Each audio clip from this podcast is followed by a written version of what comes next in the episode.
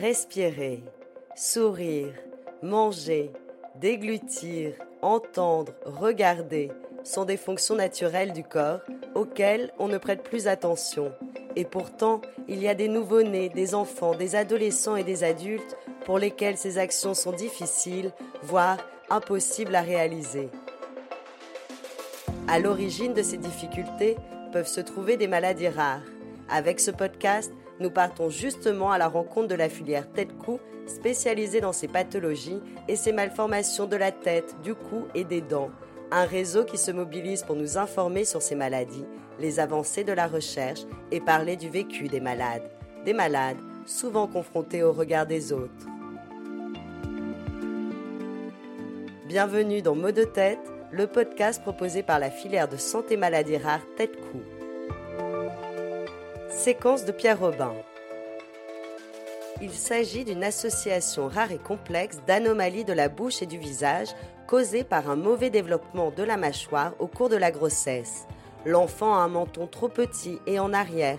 Sa langue est donc déplacée vers l'arrière et vers le haut, empêchant son palais de se fermer. Il souffre de difficultés à respirer et à s'alimenter. La séquence de Pierre Robin peut être isolée ou associée à d'autres anomalies ou malformations.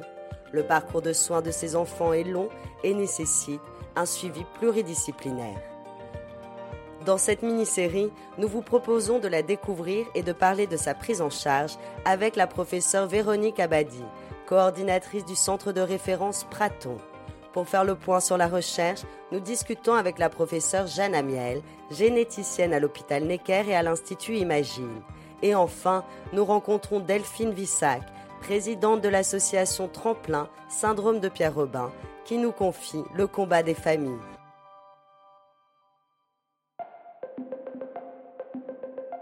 Épisode 3 L'association de malades.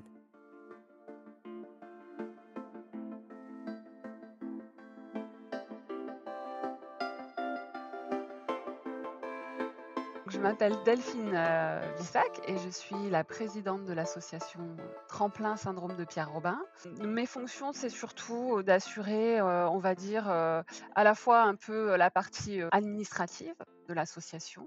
Je crois que c'est surtout une histoire de fédérer une équipe de bénévoles qui veut s'investir dans, dans les missions de l'association. Voilà. Pourquoi et comment justement vous êtes devenue, vous, la présidente de l'association Tremplin? Alors en fait, euh, donc moi j'ai une petite fille qui a une séquence de Pierre Robin, qui a aujourd'hui 4 ans. Et c'est vrai que j'ai trouvé que on est quand même assez seul hein, face à cette maladie rare. Et puis effectivement, bah, le fait que ce soit une maladie rare, il y a peu de connaissances, euh, peu de moyens de contact avec euh, d'autres personnes qui sont dans la même situation.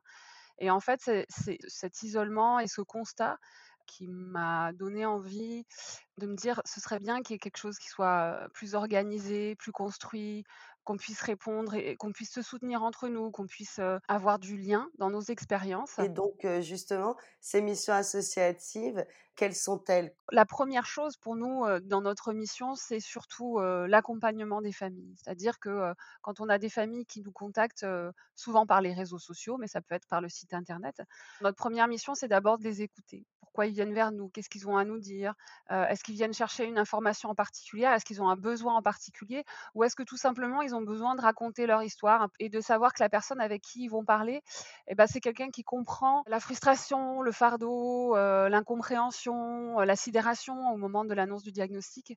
Et c'est ça qui fait du bien. Après, ça peut être une mission euh, qui va au-delà d'un premier appel téléphonique et qui, reste dans une continuité où on s'appelle régulièrement, on prend des nouvelles, on s'assure que la famille est bien prise en charge dans un centre de compétences. Donc c'est à la fois des missions d'écoute, à la fois des missions d'orientation, informer sur les droits sociaux aussi, parce que ça souvent c'est pas très bien fait, pour éviter d'être dans des situations un peu, euh, un peu dramatiques où les gens euh, vont finalement euh, démissionner de leur travail parce qu'il faut qu'ils restent avec leur enfant pendant toute la période du suivi où, où l'enfant ne peut pas être laissé en crèche ou dans un mode de garde avec une assistante maternelle. Donc c'est vrai que le champ est assez large. Comment vous décrirez l'état psychologique de, parents qui se tournent vers vous? Ça dépend quand est-ce qu'ils nous contactent. En fait, ça peut prendre deux formes différentes. La première, c'est ils viennent d'avoir un diagnostic en anténatal et c'est cette pause de diagnostic qui est très violente en fait parce que Ça arrive, comme ça, on s'y attend pas. Ça jette, un voile très obscur sur, la continuité de la grossesse, sur l'état de santé de l'enfant, sur, toutes les projections qu'on a pu se faire. Il y a une masse d'informations qui nous tombent.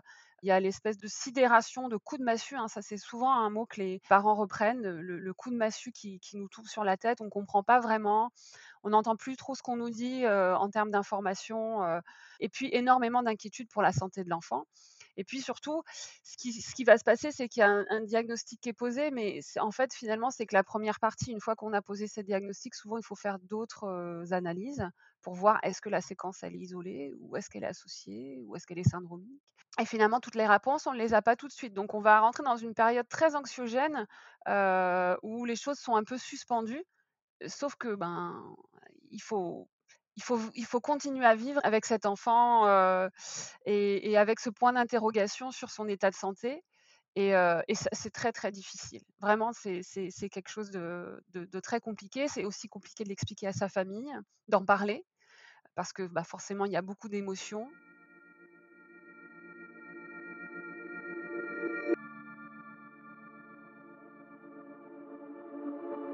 Parfois, ils comprennent même pas les examens qui vont être faits parce que c'est voilà, encore une fois, même si les médecins expliquent bien les choses et prennent du temps pour expliquer, tout nous fait peur, tout nous angoisse et donc nous, on décrypte un petit peu ces choses-là avec eux. Après, ils comprennent mieux: «Ah mais je comprends pourquoi ils heu, pourquoi est-ce que, ils finalement, ils ont passé du temps à faire l'échographie, pourquoi ils cherchaient d'autres choses?» bah oui, ils cherchent d'autres choses parce que lui, il sait que potentiellement, ça va être ça peut être associé à d'autres malformations. Donc en fait, il fait son travail, mais en même temps, ça, il nous l'explique pas forcément le médecin. Parce que, bah, peut-être qu'il veut pas anticiper les choses, heu, avant de les voir. Enfin, voyez? Donc, on remet les choses un peu dans un contexte en leur disant: «Mais c'est vrai que c'est pas très confortable, mais c'est le processus normal». On apporte des éléments qui sont pas forcément visibles pour eux, qui sont peut-être pas non plus de la compétence des équipes soignantes, mais qui vont clairement aider à faire en sorte que, heu heu, ils soient préparés. Parce que c'est tout ce qu'on peut faire, en fait. On peut vraiment un petit peu les préparer à ce qui va arriver, les informer, pour qu'ils puissent aussi, eux, participer un maximum, bah, aux décisions qui sont prises et à la réflexion qu'il y a pour prendre ces décisions. Après, moi, ce qui me tient à cœur, c'est vraiment d'être en lien avec les professionnels de santé, avec les centres de compétences. Ça, je trouve que c'est quelque chose qui est important, c'est-à-dire de sortir un peu de ce truc très cloisonné, de dire, bah, d'un côté, il y a les patients, il y a les familles, de l'autre côté, il y a les soignants. Parce que, bah, quand on passe du temps à l'hôpital, on voit beaucoup les soignants. Donc on fait des constats aussi, mais voilà, on va rencontrer des soignants, vous allez rencontrer des médecins avec qui vous sentez qu'on n'est plus dans une hiérarchie, mais qu'on est dans un partenariat et que vous avez tout intérêt à dire ce que vous pensez. Vous avez développé une acuité à observer votre enfant, à repérer les signes cliniques, mais vous ne le savez pas forcément parce que, bah, c'est ça de passer du temps avec un enfant malade. Vous vous apprenez à repérer les choses et ça, c'est important pour les pour les médecins, de pouvoir leur, restituer ce que vous, vous savez de votre savoir de parent, de votre savoir expérientiel. Voilà et quand on construit des des outils d'information aux patients, on veut pas le faire tout seul dans notre coin. On a envie de le faire avec les professionnels de santé pour continuer à développer ce voilà, ce partenariat, cette collaboration. Franchement, ça se passe plutôt bien. Voilà, ça, ça me paraît ça me paraît important dans les missions de l'association de dire qu'on est Vraiment dans un état d'esprit de collaboration et de partenariat avec, les professionnels de santé. Vous évoquiez aussi le le partage d'astuces entre parents. J'ai pas bien compris qu'est-ce qui se cachait derrière ce mot «astuce». Quand les bébés sont en néonat, en fait, ce qu'ils ont dans leurs difficultés, heu, alimentaires, souvent ils ont un dé déficit, heu, succion-déglutition. Il faut adapter, avo avec du matériel. Donc parfois, on peut avoir un biberon, heu, qui est spécial, pour les enfants qui ont une fente et et ces difficultés, de succion. Et puis parfois, bah, il faut, utiliser, une tétine ramollie, comment on ramollit la tétine? Ah bah tiens, on peut la passer, au lave-vaisselle, ah bah nous, heu, ou, et parfois les parents ils cherchent: «Ah mais moi j'avais acheté cette tétine-là, puis je la trouve plus». Alors hop, on met un petit message et puis tout le monde répond: «Ah mais moi je sais qu'il faut en acheter là-bas» et cetera.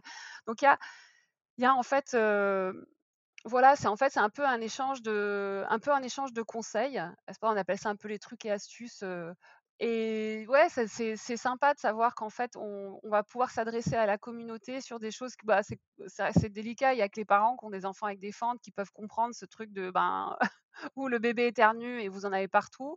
Euh, voilà, ou, par exemple, euh, euh, vous, allez avoir, alors c'est pas vraiment des trucs et astuces, mais c'est des choses que, nous on reconnaît dans la communauté. Votre, votre enfant qui tire la langue ou, ou qui va réussir à faire un exercice de souffle ben voilà, vous savez que vous le partagez avec la communauté, que tout le monde va comprendre que ce que ça représente pour vous de voir votre enfant faire ça, parce que a priori, ben pour lui c'est pas quelque chose de facile. Et donc voilà, donc ça, ça voilà, ça c'est les moments, les moments plaisants et agréables. Et donc c'est un petit peu ça, c'est un petit peu en fait les particularités qui sont liées à la pathologie qui font que que les gens qui ont vécu ça vont le reconnaître. Et je crois que le sentiment d'être reconnu dans ces choses-là, bah justement, il sort de l'isolement, il sort du fait qu'on soit un peu dans quelque chose de singulier, de particulier, de rare. Et, et finalement, c'est ça qui fait qu'on se sent moins seul. Quoi. C'était le podcast Mots de tête. Pour en savoir davantage sur la séquence de Pierre Robin, écoutez la professeure Véronique Abadi coordinatrice du centre de référence Praton, et la professeure Jeanne Amiel, généticienne à l'hôpital Necker et à l'Institut Imagine. Retrouvez-nous sur toutes les plateformes de podcast.